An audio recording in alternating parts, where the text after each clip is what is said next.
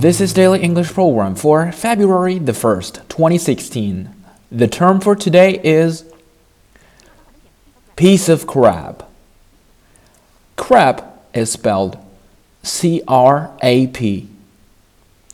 Crap 意思是啊、呃，我就不直说了吧，就是微微。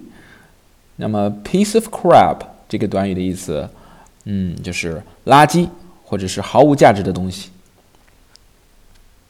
This project was a total piece of crap. It never made any profit. 这个项目简直就是个垃圾，它从未产生过盈利。This project was a total piece of crap.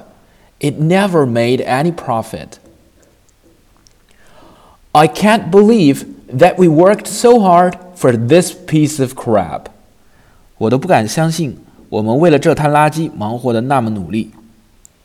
I can't believe that we worked so hard for this piece of crap.